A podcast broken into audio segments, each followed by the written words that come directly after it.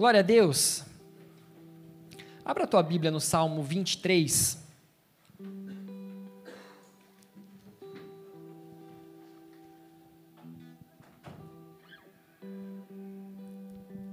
Salmo 23, Salmo de Davi.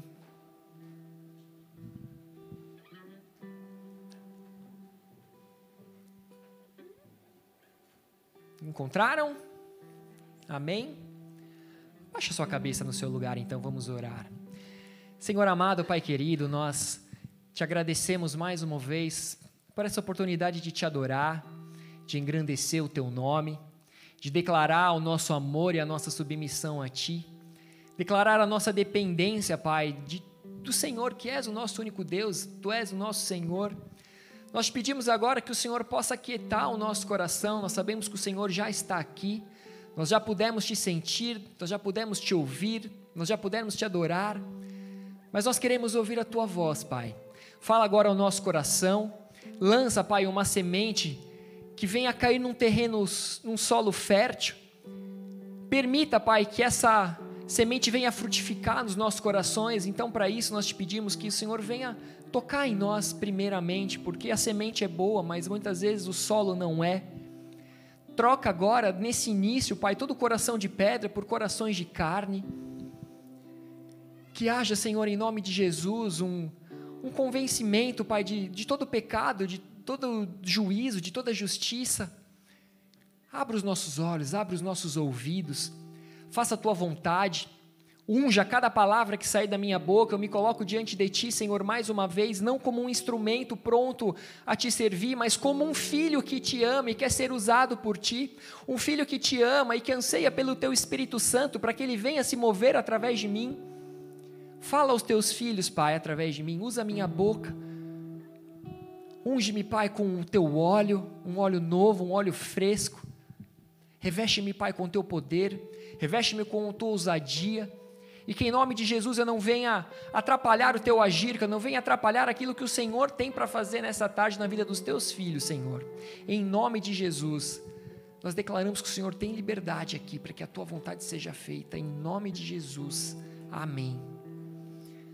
Salmo 23 diz o seguinte: O Senhor é o meu pastor, nada me faltará. Ele me faz repousar em pastos verdejantes leva-me para junto das águas de descanso, refrigera minha alma, guia-me pelas veredas da justiça por amor do seu nome. Ainda que eu ande pelo vale da sombra da morte, não temerei mal nenhum, porque tu estás comigo, o teu bordão e o teu cajado me consolam. Prepara-me uma mesa na presença dos meus adversários. Unges-me a cabeça com óleo, o meu cálice transborda. Bondade e misericórdia certamente me seguirão todos os dias da minha vida, e habitarei na casa do Senhor para todo o sempre. Igreja, o Salmo 23 é um dos salmos mais conhecidos da Bíblia. E o Salmo 23 ele se trata de um testemunho de Davi. E esse testemunho é a respeito da fidelidade do Senhor para com ele por toda a sua vida. Aqui ele estava reconhecendo: o Senhor é o meu pastor, não tem me faltado nada, nunca me faltou, hoje não me falta e jamais me faltará. Nós lemos, nós todos juntos declaramos parte desse versículo no final dos, dos cultos, e nós não só declaramos essas palavras porque nós cremos, mas porque isso é real para nós. Então nós falamos: o Senhor é o meu pastor, e nós cremos que nada nos faltará. Quem crê nisso? Eu creio que você não repete simplesmente porque eu peço, mas eu, eu creio que você repete porque você crê, porque você o reconhece como o seu Senhor, porque você o reconhece como o seu Salvador, porque você o conhece como o Deus da sua provisão.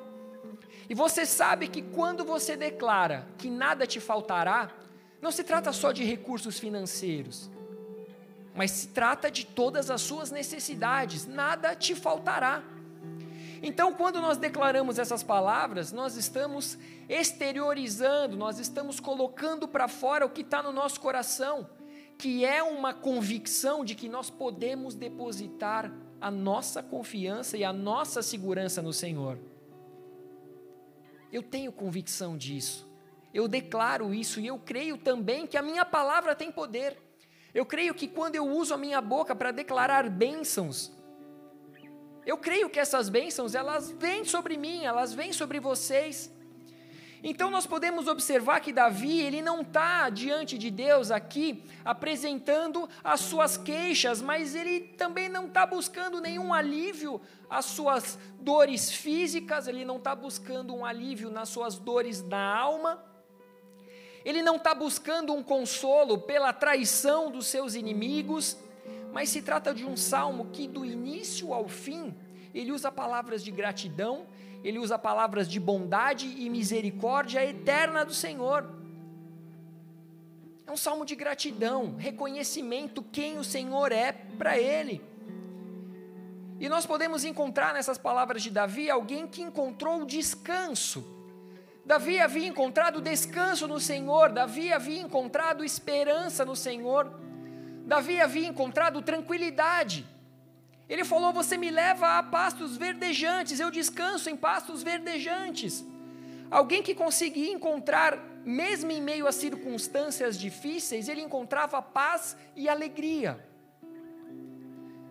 E muitas vezes nós, hoje, mesmo conhecendo esse Senhor, nós somos muitas vezes contaminados por tudo aquilo que acontece lá fora, e mesmo crendo que o Senhor é meu pastor, que nada me faltará, que Ele me leva a descansar, repousar em pastos verdejantes, que Ele me guia pelas veredas. Muitas vezes nós somos contaminados pela guerra, nós somos contaminados pela fome, nós somos contaminados pelo desemprego, nós somos contaminados por tantas coisas.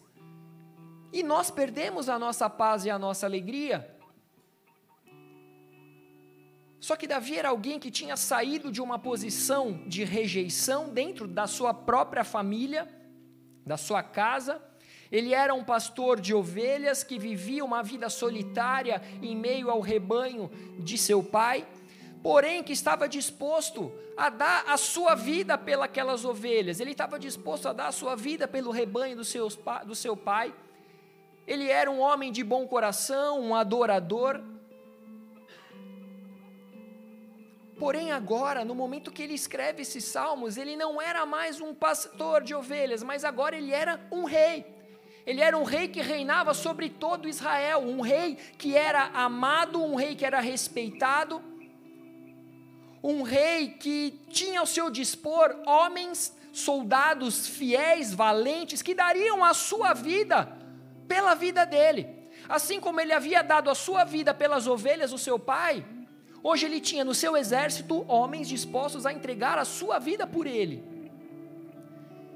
E como pastor de ovelhas, Davi sabia que as ovelhas elas dependem totalmente do pastor para terem água, para terem um alimento, para terem uma proteção. Os animais ferozes, eles se levantavam contra as ovelhas e elas dependiam da proteção do seu pastor. E foi por isso que a palavra diz que Davi ele enfrentou ursos, ele enfrentou, enfrentou leões,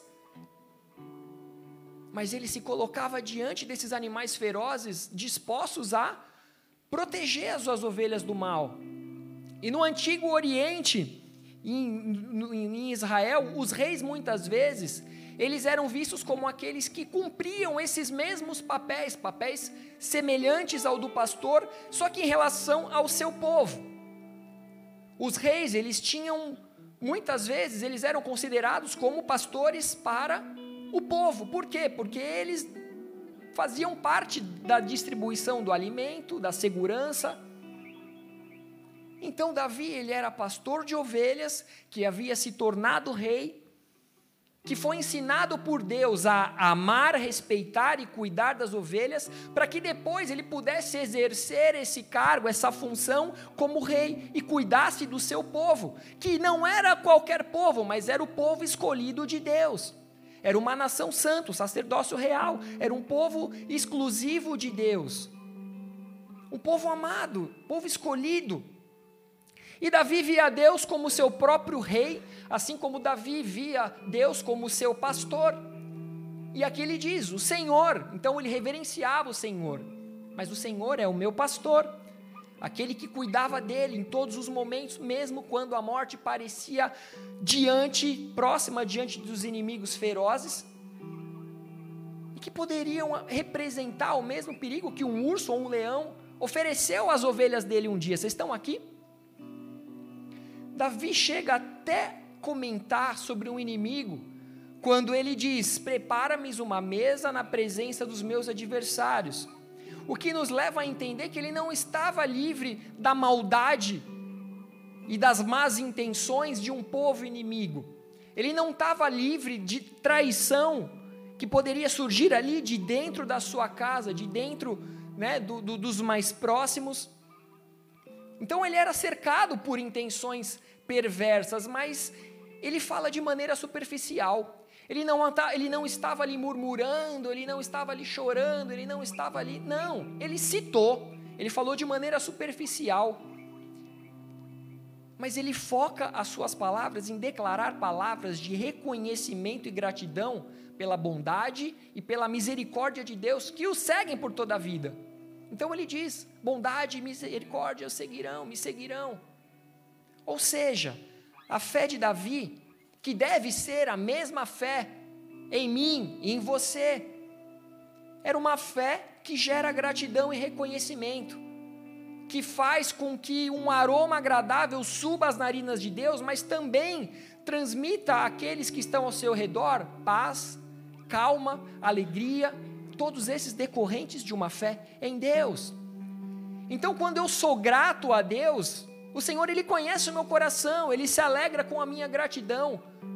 Mas isso precisa de alguma forma precisa tocar aqueles que estão ao meu redor. E as palavras de Davi nos tocam até hoje. Nós somos alcançados por esse ensinamento, por essa paz, por essa alegria, por essa gratidão até hoje. Então Davi diz que o Senhor é aquele que nos faz repousar em pastos verdejantes, ou seja, Davi havia encontrado em Deus aquele que é o bom pastor e que não permitia que faltasse a nós uma satisfação completa.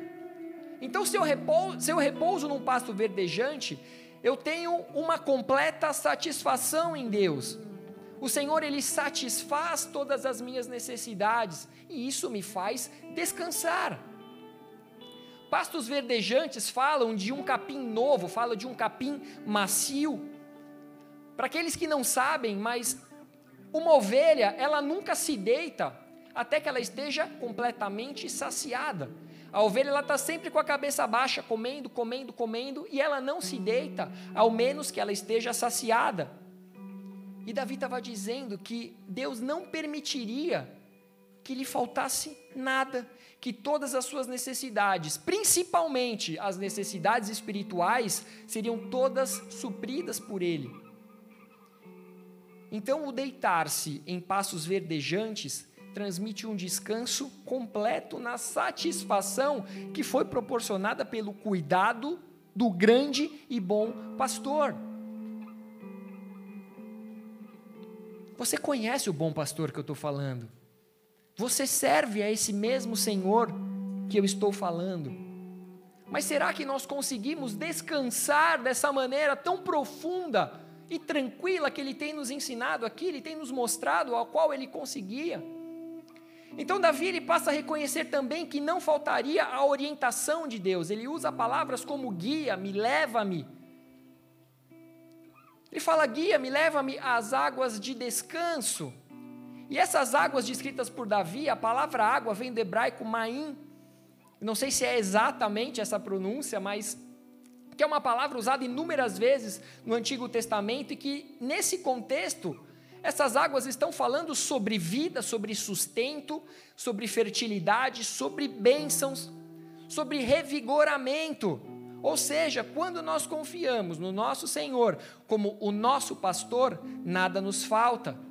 Nós podemos descansar tranquilos e satisfeitos em todas as áreas das nossas vidas, assim como nós somos guiados a águas que saciam a nossa sede e geram em nós vida, águas que nos revigoram e nos abençoam. Será que nós temos bebido dessa água? Será que nós temos alcançado essas águas? Não seria muito novidade aqui se eu dissesse para vocês que a água é para nós fonte de vida. Eu creio que todos, todos vocês saibam disso, inclusive eu vou dar um gole na minha. E a água ela esteve presente em inúmeras histórias da Bíblia. Ela estava presente desde o princípio. Se nós formos lá nos primeiros versículos da Bíblia, em Gênesis 1, o versículo 2 diz: A terra estava sem forma e vazia. Havia trevas sobre a face do abismo e o Espírito de Deus pairava sobre as águas. Ou seja, era tudo sem forma, era tudo vazio. E o Espírito de Deus ele estava ali sobre as águas. Só que menos novidade ainda seria para você dizer que a terra, ela é envolta, 70% da terra é envolta né, por água. 70% da superfície da Terra é envolta por água, assim como, muito menos ainda, seria novidade para você. Se eu dissesse que o corpo humano, cerca de 70% do nosso corpo também é constituído de água. Novidade para alguém isso? Não, né? Talvez um pouco mais, um pouco menos de 70, mas está ali.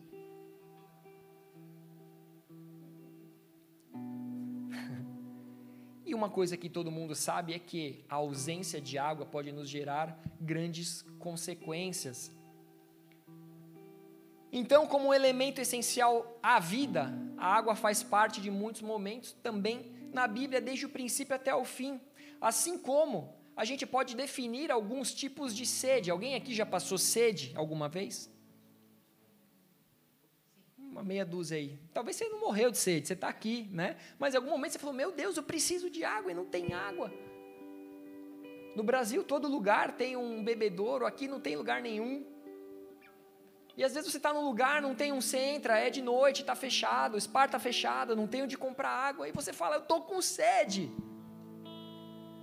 Sim, está com sede.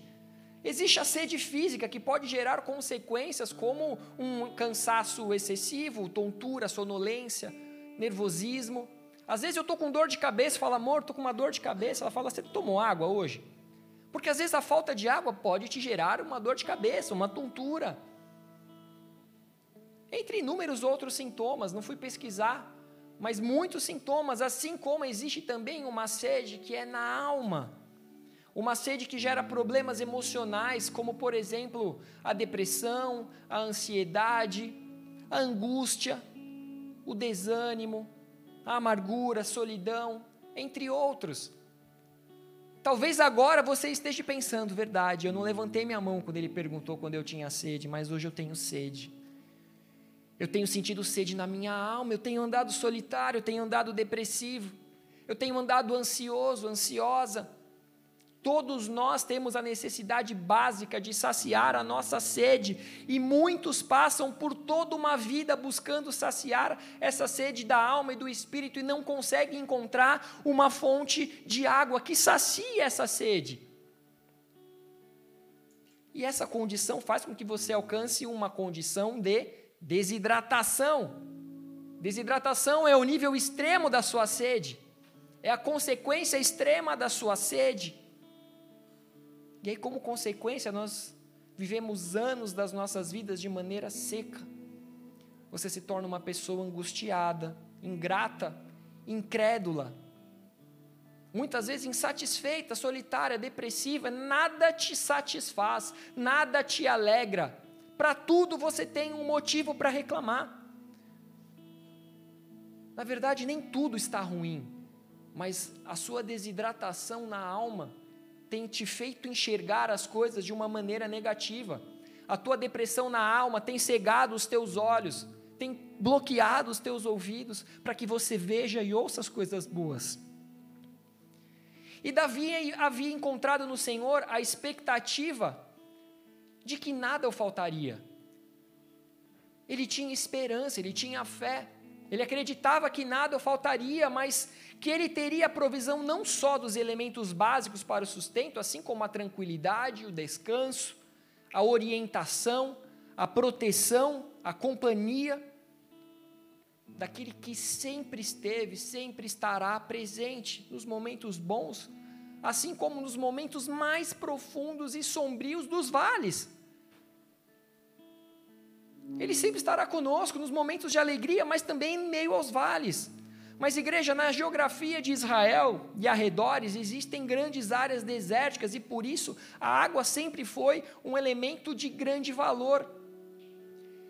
E por ser um elemento de grande valor, também é presente em muitas histórias, e por isso nós podemos encontrar no Antigo Testamento muitas histórias que envolviam a construção de poços, assim como grandes histórias que aconteceram aos arredores dos poços, das fontes. E eu não vou me aprofundar nessas histórias, mas ainda nos tempos de Abraão, a palavra nos conta que Sara, sua esposa, era uma mulher estéril, e então ela decidiu pedir a Abraão que ele se deitasse com a sua serva. Essa mulher chamava Agar, ela era uma egípcia, e naquele tempo era costume que as esposas sem filhos oferecessem ao seu marido uma serva para que pudesse servi-lo em seu lugar e era um costume legal e aceito. E nascendo essa criança da serva, ela seria reconhecida como filha da sua senhora. Vocês estão aqui? Deu para entender? Não? E aquilo era algo legal, era algo aceito. Talvez por nós seja mais conhecido hoje como barriga de aluguel. E essa criança se tornaria descendência da sua senhora. Então Sara, tentando nas suas forças cumprir as promessas de Deus através né, do seu braço, ela pediu que Abraão tivesse um filho com a sua serva, e isso gerou grandes consequências e resultados indesejáveis, como a falta de paz entre elas. Aquela paz que Davi está falando foi algo que sumiu, desapareceu na casa de Sara, na casa de Abraão. Resultados indesejados surgiram. Tenta imaginar como ficaram as emoções mais profundas e intensas dessas mulheres. Agar, ela era uma serva até então, e ela engravida daquele que era o líder daquele, daquele grupo. Ele era o líder dos hebreus, e quando ela engravida de Abraão, ela se tornou uma mulher arrogante. E sendo uma mulher arrogante, ela passou a desprezar a sua senhora. A treta pegou geral. Era pancadaria, prato voando, copo voando. Fico imaginando uma dando voadora na outra. Meu Deus, que blasfêmia. Mas você está entendendo, a treta pegou geral naquela casa.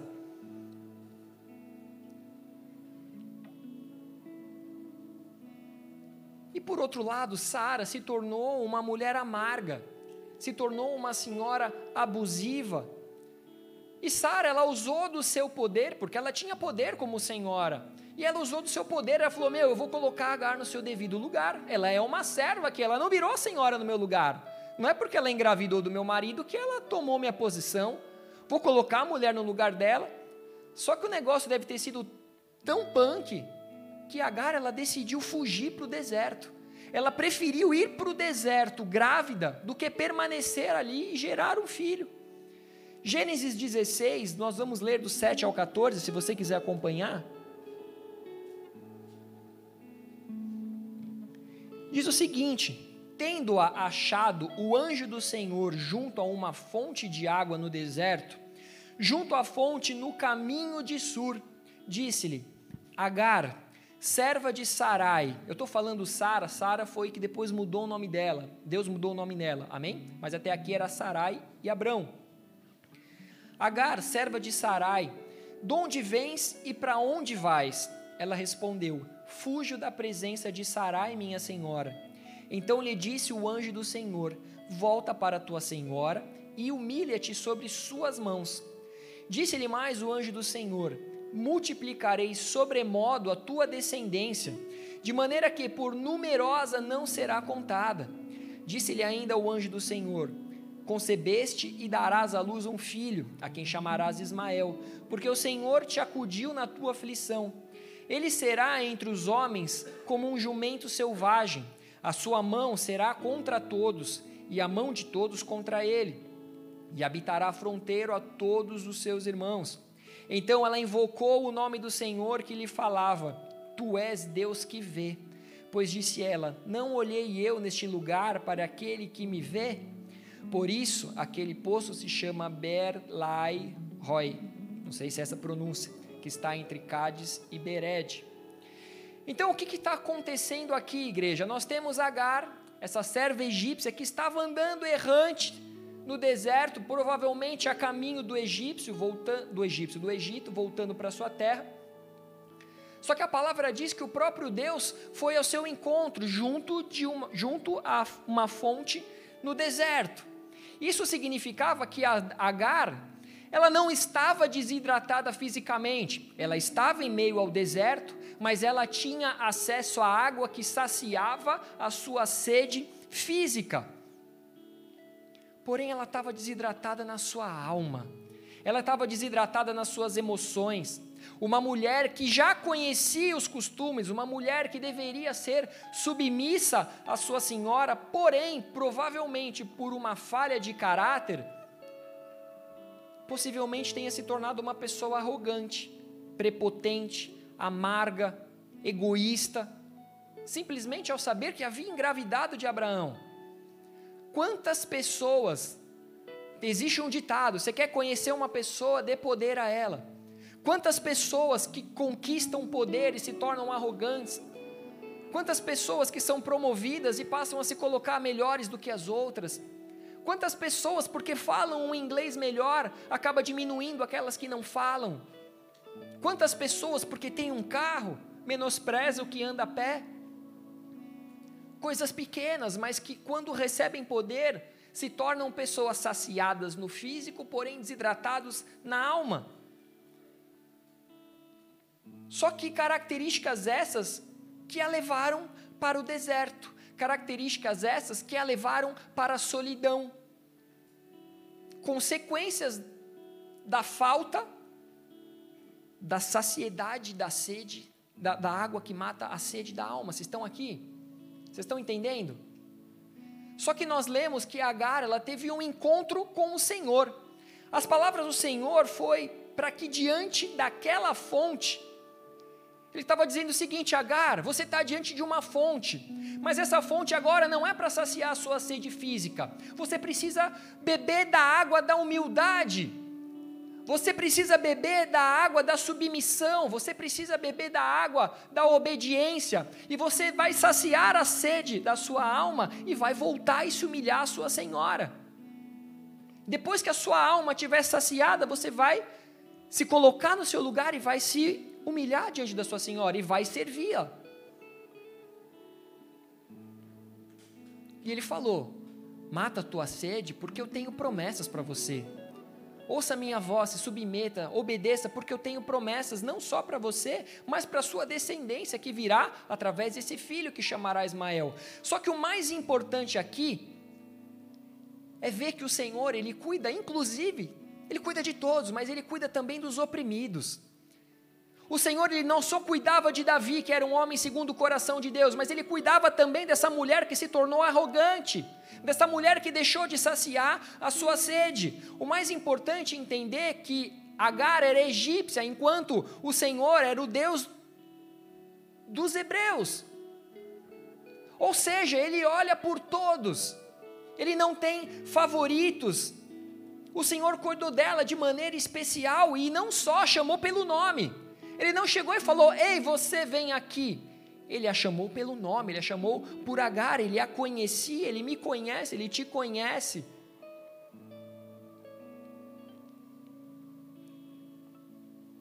Então, o mesmo Deus que Davi chamava de pastor era o mesmo Deus que, diante de Agar, disse para que ela voltasse. Porque o mesmo Deus que orientava Davi, agora estava orientando Agar, muitos anos antes para que ela voltasse. Porque ele já queria orientá-la para águas de descanso. Ele é o mesmo Deus ontem, hoje e sempre. Só que as águas de descanso exigem de nós antes bebermos da água da humildade, da submissão e da obediência. Eu não consigo descansar sendo rebelde, eu não consigo descansar sendo ansioso. Eu não consigo descansar sendo prepotente. Então ele falou: Eu quero te levar, eu quero te orientar para a água de descanso. Mas primeiro beba a água da humildade. A desidratação física, ela pode gerar em nós grandes consequências, porém, a desidratação da alma também. Então o Senhor disse para que ela hidratasse a sua alma e voltasse. E esse conhecimento, essa revelação de Deus, levou Agar a invocar o nome do Senhor que disse: Tu és o Deus que me vê. Ela reconheceu e falou: Tu és o Deus que me vê. Quando nós ouvimos a voz do Senhor e bebemos de suas águas, a resposta que geramos é a resposta de Agar. Quando eu decido e aceito beber da água da humildade, nós respondemos da mesma maneira que ela, com gratidão e adoração. Eu reconheço Deus, eu o adoro, eu sou grato. Então, em honra à experiência espiritual que ela havia acabado de ter ali com o Senhor, ela deu o nome daquele poço de Ber Lai Roy, que significa a fonte daquele que vive e me vê. Quem crê aqui que Deus vive, que Jesus morreu numa cruz e vive?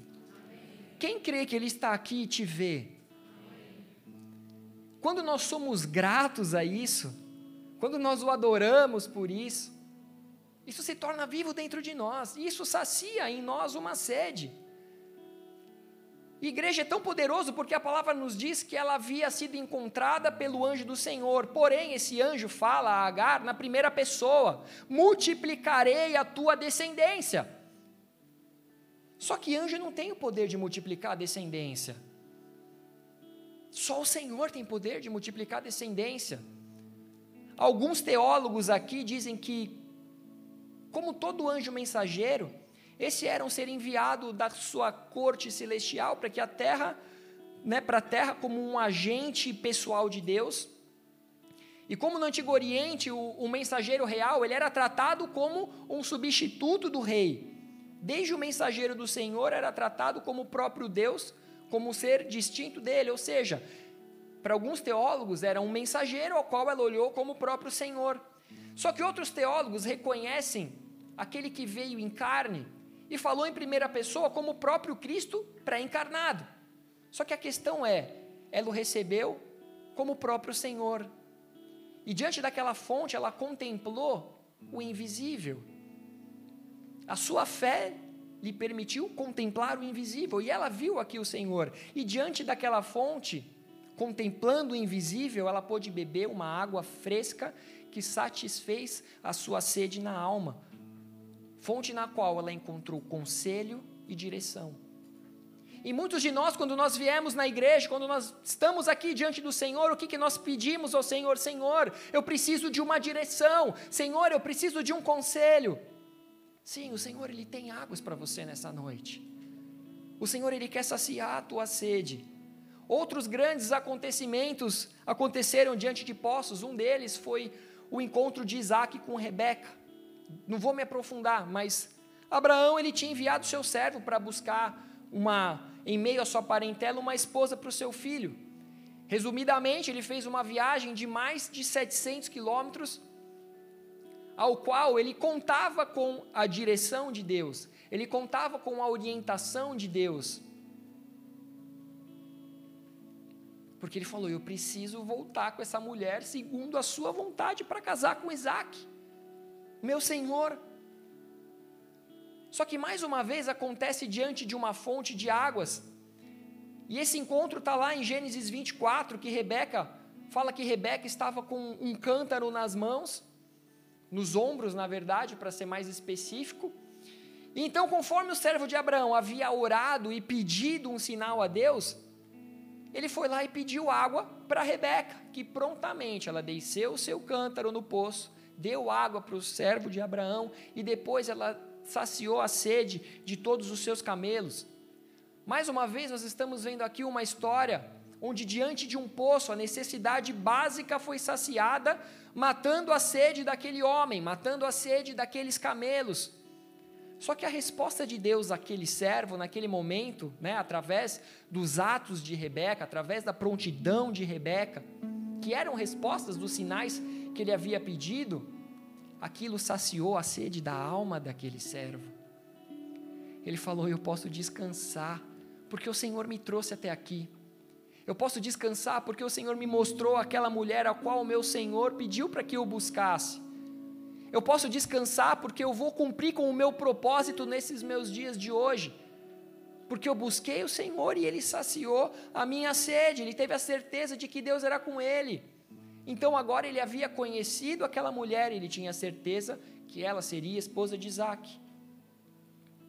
Rebeca deixou sua casa, deixou sua família, partiu com aquele servo e foi se encontrar com Isaac, filho de Abraão. E olha que legal, lá em Gênesis 24, dos versículos 62 ao 65, diz o seguinte: Ora, Isaac vinha de caminho de Beer Laai Roi, porque habitava na terra do Negueb, ou seja, ele estava voltando daquele lugar onde o Senhor viu Agar. Saíra Isaac a meditar no campo, ao cair da tarde, erguendo os olhos, viu e eis que vinham camelos. Também Rebeca levantou os olhos e, vendo a Isaac, apeou do camelo e perguntou ao servo: Quem é aquele homem que vem pelo campo ao nosso encontro? É o meu senhor, respondeu. Então tomou ela o véu e se cobriu. Ou seja, de onde ele vinha. Ele estava vindo de meditar no campo, voltando do poço Beer Lai Roy. O que, que ele estava fazendo lá? Ele estava saciando a sua sede emocional. Ele estava saciando a sua alma. Ele estava voltando de um lugar onde ele estava meditando e conversando com Deus. Isaac sabia que ele era visto por Deus. Então agora ele poderia ver o agir de Deus e o amor de Deus na sua vida através de Rebeca. E mais uma vez ele pôde comprovar assim: o Senhor Deus, ele me vê. O Senhor Deus, ele me conhece. O Senhor Deus me trouxe uma mulher perfeita. Eu imagino que Rebeca devia ser molindona. Ele falou: Deus me ama demais. Eu penso isso quando eu olho para minha esposa, até quando ela acorda bagunçada. Deus me ama demais. E mais um grande encontro que acontece diante de um poço foi agora entre Jacó e Raquel, onde os pastores levavam seus rebanhos para beber, para saciar sua sede ali nos poços. E aí Jacó vai lá e ele ajuda a tirar uma pedra, existia uma pedra grande, ele removeu a pedra para que ajudasse. Estava de olho, né, já na Raquel, meu, vou lá, vou mostrar que eu sou forte, vou tirar a pedra, mostrar meus músculos.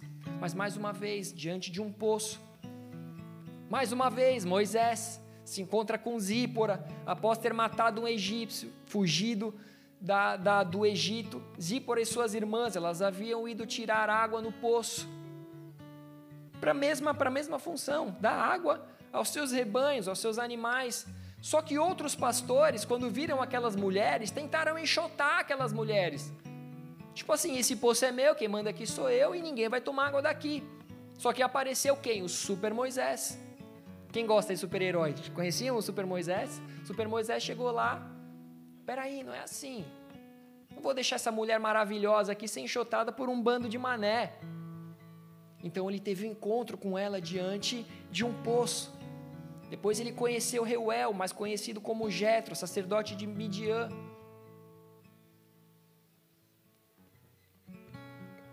Depois tornaram marido e mulher, né? Você conhece a história.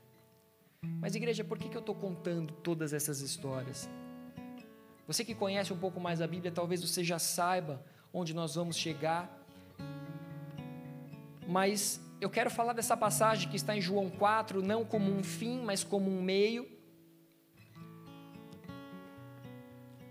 E aqui em João 4 nós temos mais um grande encontro. Nós vimos aí maridos e mulheres, nós vimos Isaac e Rebeca, nós vimos Jacó e Raquel. Nós vimos Moisés e Zípora. E agora em João 4, nós vamos ver o encontro de Jesus com uma mulher samaritana. E a partir do versículo 4 diz o seguinte: E era-lhe necessário atravessar a província de Samaria. Chegou, pois, a uma cidade samaritana chamada Sicar, perto das terras que Jacó dera a seu filho José. Estava ali a fonte de Jacó. Cansado da viagem, assentara-se Jesus junto à fonte por volta da hora sexta. Nisto veio uma mulher samaritana tirar água. Disse-lhe Jesus: Dá-me de beber. Pois seus discípulos tinham ido à cidade para comprar alimentos. Então lhe disse a mulher samaritana: Como, sendo tu judeu, pedes de beber a mim, que sou mulher samaritana? Porque os judeus não se dão com os samaritanos. Respondeu-lhe Jesus: Se conheceras o dom de Deus e quem é o que te pede, dá-me de beber, tu lhe pedirias e ele te daria água viva. Respondeu-lhe ela: Senhor, tu não tens com o que tirar e o poço é fundo. Onde, pois, tens a, a água viva? És tu, porventura, maior do que Jacó, o nosso pai, que nos deu o poço, do qual ele mesmo bebeu, e bem assim seus filhos e seu gado? Afirmou-lhe Jesus: Quem beber desta água tornará a ter sede. Aquele, porém, que beber da água que eu lhe der, nunca mais terá sede. Pelo contrário, a água que eu lhe der será nele uma fonte a jorrar para a vida eterna. Disse-lhe a mulher: Senhor, dá-me dessa água para que eu não mais tenha sede, nem precise vir aqui buscá-la. Igreja, o que, que nós podemos encontrar nessa história? Assim como Agar, que era uma egípcia, que havia se tornado serva de Sara e praticamente tinha sido escorraçada por causa do seu comportamento inadequado devido a uma desidratação causada por uma sede na alma, nós temos aqui agora uma mulher que é samaritana, que era uma mistura do povo israelita com um povo pagão, um povo gentil, e por isso eles adoravam outros deuses, eles eram idólatras, eles adoravam no Monte Gerizim, só que havia entre os samaritanos e os judeus uma grande rixa, exatamente por esse motivo, por ser um povo misturado, por ser um povo que não adorava ao Deus único de Israel. E essa rixa fazia com que eles literalmente se odiassem e se desprezassem entre si. Então, quando os judeus saíam da Galiléia em direção à Judéia, eles preferiam cruzar o Rio Jordão duas vezes, eles preferiam andar horas a mais, um caminho muito mais distante, do que atravessar por Samaria e ter que cruzar com samaritanos. Ou seja, existia um ódio no coração daquele povo. Só que além dessa rixa que existia entre judeus e samaritanos, essa mulher ela era como Agar, uma mulher sozinha. Ela era uma mulher desprezada, uma mulher que, diferente do costume da época, ela ia buscar água no poço no horário onde o sol estava estralando, o horário mais quente. Ou seja, pleno meio-dia, ela ia sozinha buscar água apenas para que não se encontrasse com ninguém. Ela não queria cruzar com ninguém, ela não queria ser vista com ninguém, ela não, teria, ela não queria ter que falar com ninguém. Ela era uma mulher desidratada na sua alma. O comum entre as, as mulheres naquela época, elas iam juntas em grupos no poço. Mulher gosta de bater um papo, trocar uma ideia, né? Então fazia uma rodinha, vamos buscar água. Vamos no horário mais ameno, vamos de manhã, vamos no fim da tarde. Mas nunca debaixo do sol quente. Então essa mulher, ela era sozinha. Uma mulher que na sequência a palavra diz que ela já tinha tido cinco maridos e ela estava com um sexto homem, que porém esse sexto homem não era o seu marido, possivelmente viúva cinco vezes ela não era. E além de não ser viúva cinco vezes, eu acredito que esse homem que ela estava e não era o seu marido, possivelmente ela fosse excluída, e esse deveria ser um dos grandes motivos, talvez esse seja o posicionamento, o, o que levou a ela a uma posição de desidratação. Talvez fosse uma mulher maníaca por sexo, talvez fosse uma mulher adúltera, talvez fosse uma mulher da vida. Alguns teólogos dizem que possivelmente fosse uma prostituta, mas independente disso, ela era uma mulher sozinha, alguém que era rejeitada, excluída. Possivelmente os próprios conceitos que ela tinha sobre si mesma fossem os piores. Só que assim como Agar, tudo que ela queria era fugir da condição a qual ela vivia. Tudo que ela queria era não ter que enfrentar a sua condição real. Ela queria fugir dos seus problemas. Sabe quando você tem problema até aqui que você fala: "Meu Deus, eu só queria fugir. Eu só queria Quantas pessoas têm pensamentos de morte? Porque estão vivendo uma desgraça na sua casa, na sua família, tudo está dando errado. E muitas vezes você talvez já tenha pensado: meu Deus, eu prefiro morrer. Um espírito de morte sondando. Isso significa desidratação do seu espírito. Só que Jesus, mesmo sendo judeu, aquele que era o Messias, o ungido de Deus, o Emanuel, Deus conosco, o Deus que nos vê, o mesmo Deus que Agar havia dito naquele, naquela fonte, Deus que me viu, Jesus era Deus e, vivi, e, viu aquela mulher, viu aquela samaritana, e ele fez questão de ir em direção a ela. Profeticamente, ele deixou a Judéia e partiu para a Galiléia, porém, diferente de um judeu comum, ele tinha que passar por Samaria. Ele queria alcançar o coração daquela mulher, ele queria saciar a sede daquela mulher. Aquela mulher tinha sede, ela estava diante de um poço, mas a sede que ela tinha não era uma sede física, era uma sede na alma e no espírito. Jesus queria ensinar aquela mulher que ela precisaria viver um tempo onde ela se tornaria uma verdadeira adoradora, que adoraria em espírito e em verdade, mas ninguém consegue adorar em espírito com o espírito extremamente desidratado. Então ele tinha que passar por Samaria, porque ele é um Deus que nos vê, um Deus que não deixa ninguém para trás. Ele tinha uma obra para fazer ali, assim como Jesus ele tem uma obra para fazer aqui hoje. Jesus ele poderia estar em todos os lugares, mas nessa noite ele está aqui, ele tem uma obra para fazer aqui. Ele não só podia estar em todos os lugares, mas ele está, porque ele é onipresente. Amém? Mas Jesus ele ele ressuscitou. Ele ascendeu aos céus. E ele enviou o Espírito Santo para que aí sim ele se tornasse onipresente. Jesus em carne, ele não conseguiu estar em todos os lugares, mas o Espírito Santo sim. E ele está aqui hoje. E ele está aqui por sua causa. Ele está aqui porque você o chamou. Ele está aqui porque você o adorou.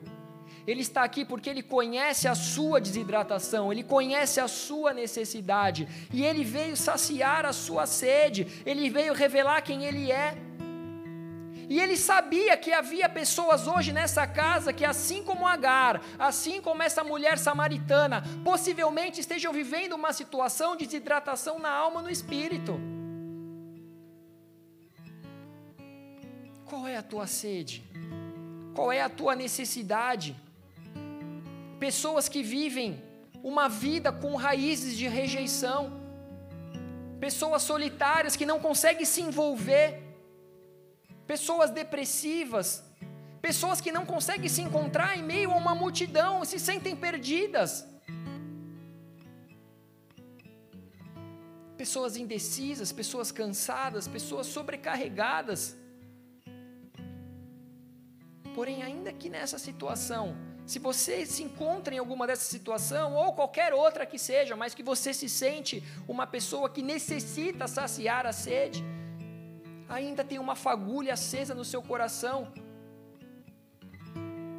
e você acredita que você pode encontrar uma luz no fim do túnel, então você veio aqui. Você falou, eu ouvi dizer que existe um bom pastor, existe um bom pastor que vai saciar a minha fome e vai me fazer descansar num pasto verdejante. Existe um bom pastor que vai me guiar a águas tranquilas. E essa pequena fagulha de fé te trouxe até aqui. Querido, se você faz parte desse grupo que precisa ser tocado por Jesus, você precisa descobrir que o Senhor é Deus e que Ele te vê. E Ele está aqui hoje para que você beba da fonte de águas vivas. O Senhor, Ele quer saciar a sua sede, e conforme for a tua sede, conforme será o que Ele vai derramar sobre a sua vida. Conforme for a sua vontade, conforme for a sua necessidade, assim Ele vai responder a tua fome e a tua sede. O Senhor está aqui para que você saiba que, assim como Davi dizia sobre o Senhor, Ele é o nosso bom pastor. Ele é o teu bom pastor, Ele cuida das suas necessidades, Ele cuida da sua proteção, da sua segurança. Ele dá a vida por suas ovelhas. Ele quer te fazer repousar em pastos verdejantes, mas para isso você precisa crer que Ele é essa fonte de águas vivas.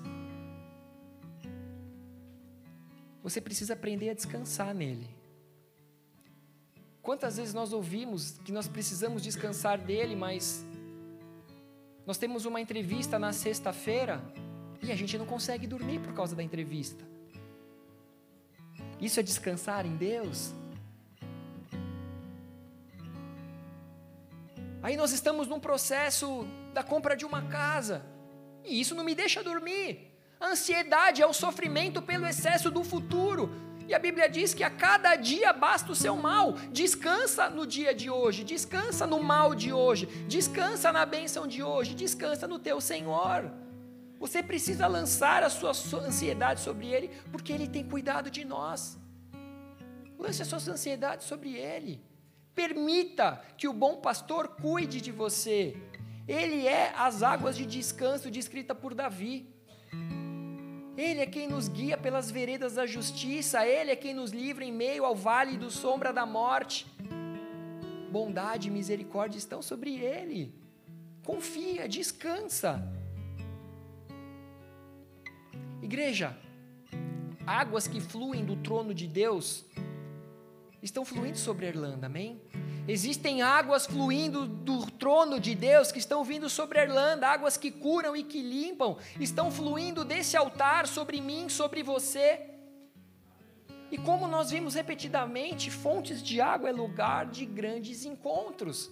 Se você crê que existe águas fluindo do trono de Deus, que passam por esse altar e que, que correm pela sua vida, pela sua casa, se você crê que existem águas fluindo nesse lugar, você crê que você também viverá um grande encontro nessa noite. E se você está entendendo, você pode glorificar o Senhor.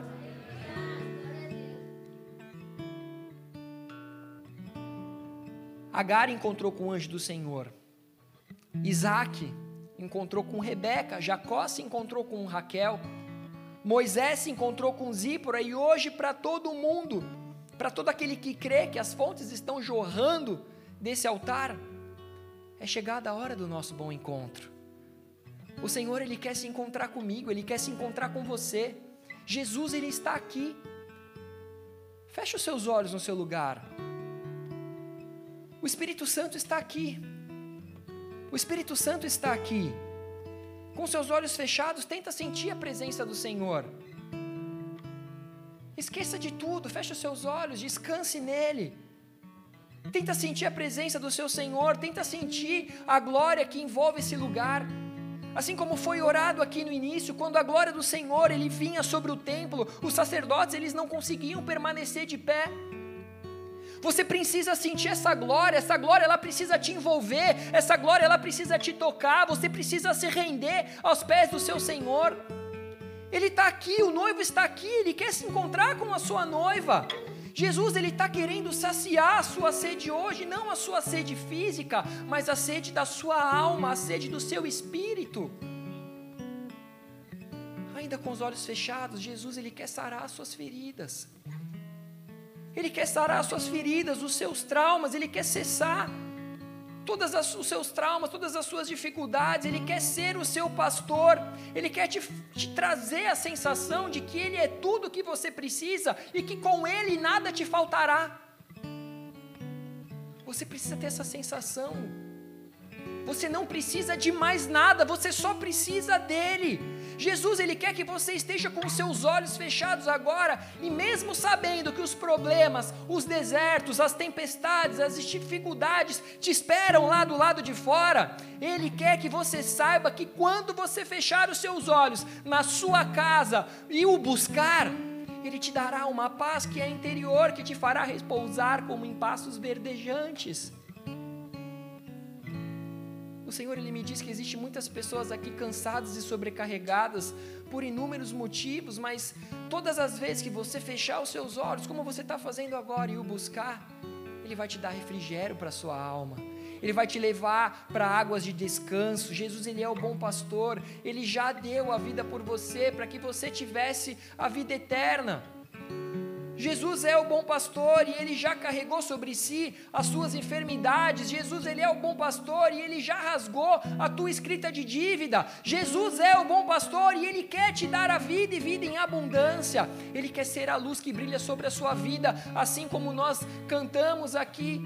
Ele é o leão da tribo de Judá que ruge, que te protege que vai à sua frente, Ele quer ser lâmpada para os seus pés, Ele quer ser a luz que ilumina os seus caminhos. Jesus, Ele está aqui e Ele quer poder te dizer que a sua fé o salvou.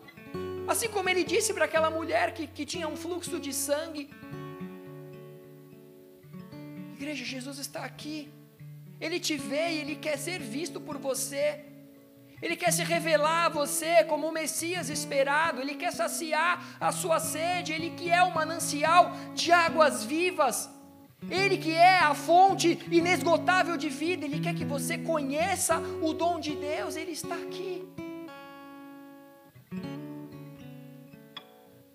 Pode abrir os seus olhos. Eu já estou acabando, a palavra fala na sequência em João 5 sobre um outro grande encontro de Jesus diante de águas. Fala sobre um homem paralítico que há 38 anos ele estava à beira de um tanque, o tanque de Betesda. E eu quero que vocês prestem muita atenção nisso. Lá em João 5, do versículo 1 ao 9, diz o seguinte: passadas essas coisas, havia uma festa dos judeus e Jesus subiu para Jerusalém. Ora, existe ali, junto à porta das ovelhas, um tanque chamado em hebraico Betesda, o qual tem cinco pavilhões. Nesses jazia uma multidão de enfermos, cegos, coxos, paralíticos, esperando que se movesse a água, porquanto um anjo descia em certo tempo, agitando-a. E o primeiro que entrava no tanque, uma vez agitada a água, sarava de qualquer doença que tivesse. Estava ali um homem enfermo que havia 38 anos. Jesus, vendo-o deitado e sabendo que estava assim há muito tempo, perguntou-lhe: Queres ser curado? Respondeu-lhe o enfermo: Senhor, não tenho ninguém que me ponha no tanque quando a água é agitada, pois enquanto eu vou, desce outro antes de mim. Então lhe disse Jesus: Levanta-te, toma o teu leito e anda. Imediatamente o homem se viu curado e, tomando o leito, pôs-se a andar e aquele dia era sábado. Mais uma vez aqui nós vemos então Jesus se encontrando com um homem que há 38 anos ele vivia largado por sua família e amigos diante de um tanque, onde ele acreditava que o mover daquelas águas, quando aquelas águas se movessem, o primeiro que se lançasse aquelas águas seria curado. Então, quem eram as pessoas que estavam ali? Eram pessoas com doenças terminais, aqueles que não tinham mais recursos ou esperanças para buscar uma cura, pessoas largadas, morrendo a cada dia como consequência de uma desidratação na alma e no espírito. Aquele lugar era um lugar que tinha cheiro de morte.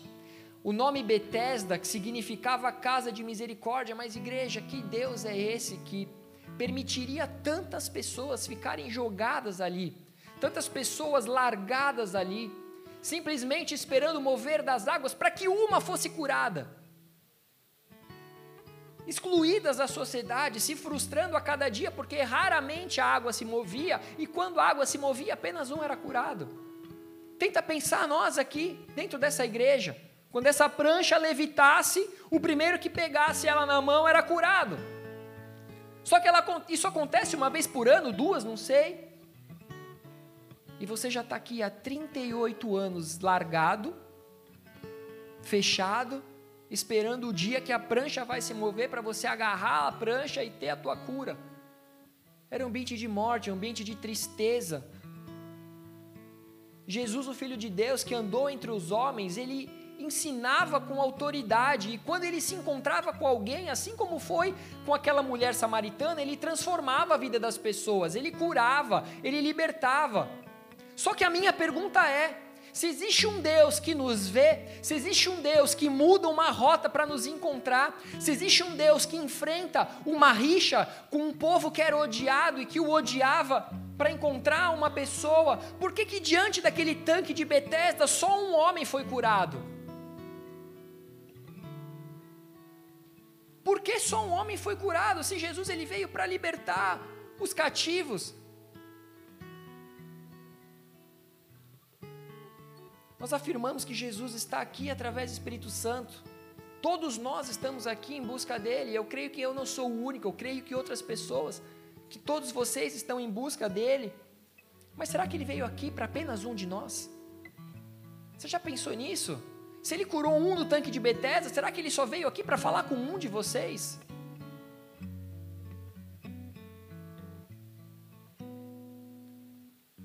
Jesus ele estava possivelmente diante da maior concentração de doentes daquela região. E por que que ele não curou todos? A minha pergunta é: Jesus tinha poder para curar todos? Me respondam. Ele tinha, mas por que ele curou um? Lucas 7, 21 diz o seguinte: naquela mesma hora, curou Jesus muitos de moléstias e de flagelos e de espíritos malignos e deu vista a muitos cegos. Então Jesus lhe respondeu: Ide anunciai a João o que vistes e ouvistes. Os cegos veem, os coxos andam, os leprosos são purificados, os surdos ouvem, os mortos são ressuscitados e os pobres e aos pobres anuncia-lhes o evangelho. Por onde Jesus passava, ele curava todo mundo. Por onde ele passava, ele fazia o rebuliço na cidade. A multidão falava: Meu Deus, quem é esse homem? Que sabedoria é essa? Que autoridade é essa? Vamos seguir esse homem. Ele está curando todo mundo. Os coxos estão levantando, os cegos estão enxergando, os surdos estão ouvindo. Ele só pode ser o Filho de Deus, o Cristo. Marcos 1,34, e ele curou muitos doentes de toda sorte de enfermidades, também expeliu muitos demônios, não lhe permitindo que falassem, porque sabiam quem ele era. Ou seja, Jesus ele está aqui, ele quer se encontrar com você, ele quer te curar, ele quer te libertar, ele quer trocar o seu fardo do pecado e do desespero por um fardo de glória e o jugo de liberdade do pecado. Ele quer saciar a minha e a sua sede. E através dela te libertar de todos os seus problemas, te dando através dele o acesso à salvação.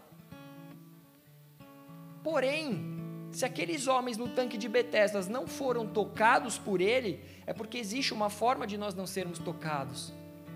Existe uma forma de você entrar nesse culto, de você cantar, de você entregar uma oferta, de você ouvir um pastor falando durante uma hora, e existe a possibilidade de você sair daqui da mesma maneira como todos os outros, aqueles que estavam no tanque de Betesda, que viram o Senhor, que viram a cura, que viram o milagre, mas que permaneceram por lá por muito tempo ainda. Só que se existe uma forma ao qual nós não somos tocados, qual é essa forma? Nós precisamos entender para que você não seja alguém que venha ao encontro do Salvador e saia da presença dele da mesma maneira. Nós precisamos ser alcançados, tocados por Ele. Nós precisamos ouvir essa palavra como uma palavra que vem como uma fonte de águas vivas nas nossas vidas e sacia a nossa sede na nossa alma, mas muito mais do que na nossa alma, no nosso espírito. Nós precisamos sair daqui com a mesma paz que Davi tinha.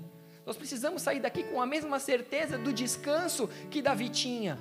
Mateus 13, 58 diz o seguinte: E não fez ali muitos milagres. Ou seja, onde ele não fez milagre e por quê? Mateus 13, 58, e não fez ali muitos milagres por causa da incredulidade deles. Então, aqui, igreja, nós estamos falando de pessoas que reconheciam a, a, a forma e a sabedoria que Jesus ensinava, se maravilhavam com o seu ensino, porém o conheciam como carpinteiro, filho de Maria e José. Talvez você esteja aqui, cara, que legal essa prancha, que legal esses skates. Poxa, falaram umas coisas bonitas aí, cantaram umas coisas bonitas aí. E vai ser só isso. Porque a tua incredulidade não te permitiu crer que a, a voz do Senhor está simplesmente sendo falada através da minha boca, para que você creia. Eu não sou ninguém, não sou melhor do que ninguém, não estou mais alto por ser melhor, nada.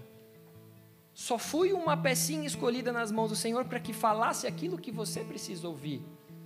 Para que fosse aquele que abre a barragem para que a água pudesse correr para que você não só beba, mas se banhe nessa água, para que você se inunde nessa água, para que você mergulhe fundo nessa água, para que você não seja aquele que anda com as águas no tornozelo, mas que você permite que ela venha nos artérios, nos lombos, mas que você mergulhe, que você vá fundo no conhecimento na intimidade. Ele está aqui, quer ter um grande encontro comigo e com você, Ele quer saciar a nossa sede. Só que se você chegou aqui com o coração amargo, como de Sara, se você chegou aqui com um coração arrogante, como o de Agar, se você entrou nessa casa de oração com um coração crítico, em busca apenas da letra e não do espírito, em busca da bênção e não do abençoador, talvez você seja como aqueles doentes que estavam no tanque de Betesda, que viram Jesus, mas não receberam como Senhor. Talvez você seja como muitos dos judeus que o viram, mas não creram. Ele veio para os judeus, os judeus não reconheceram. Ele veio aqui para você, porque ele te viu e quer ser visto por você. Mas se o seu coração tiver endurecido, se a incredulidade estiver reinando sobre você, provavelmente você não verá nenhum milagre sobre a sua vida. Mas uma coisa eu tenho certeza: você verá ao seu redor, porque existem aqui aqueles que creem. Existem aqui aqueles que recebem. Jesus está aqui, a presença do Espírito Santo ela é real. Só que como que você o recebe? Como que você o recebe? Você já tornou normal aquilo que é santo? Quando você entra na casa do Senhor, você ah, é só uma música. Ah, é só uma palavra. Você pega o celular, você olha o WhatsApp, você envia e-mail. Por quê? Porque aquilo que é santo se tornou natural, se tornou normal. A água que sacia a sua sede, você trata como se fosse, sei lá, um cuspe. E você fala, ah, não sei se eu bebo, não sei se eu não bebo. Você olha para a letra, mas esquece do espírito. Você olha para o que é natural, esquece do que é sobrenatural. Mas o Senhor, Ele quer abrir os teus olhos. Ele quer te levar a mergulhar em águas mais profundas. Ele quer saciar a sede da tua alma. Você está aqui por aquele que é o filho de Deus, ou você está aqui por aquele que era o carpinteiro, filho de Maria? Você o reconhece como Jesus de Nazaré, ou você o reconhece como o filho de Davi, o pão da vida, o manancial de águas vivas? Qual é a maneira, quem é que você recebe aqui nessa noite? Feche os seus olhos, abaixa sua cabeça.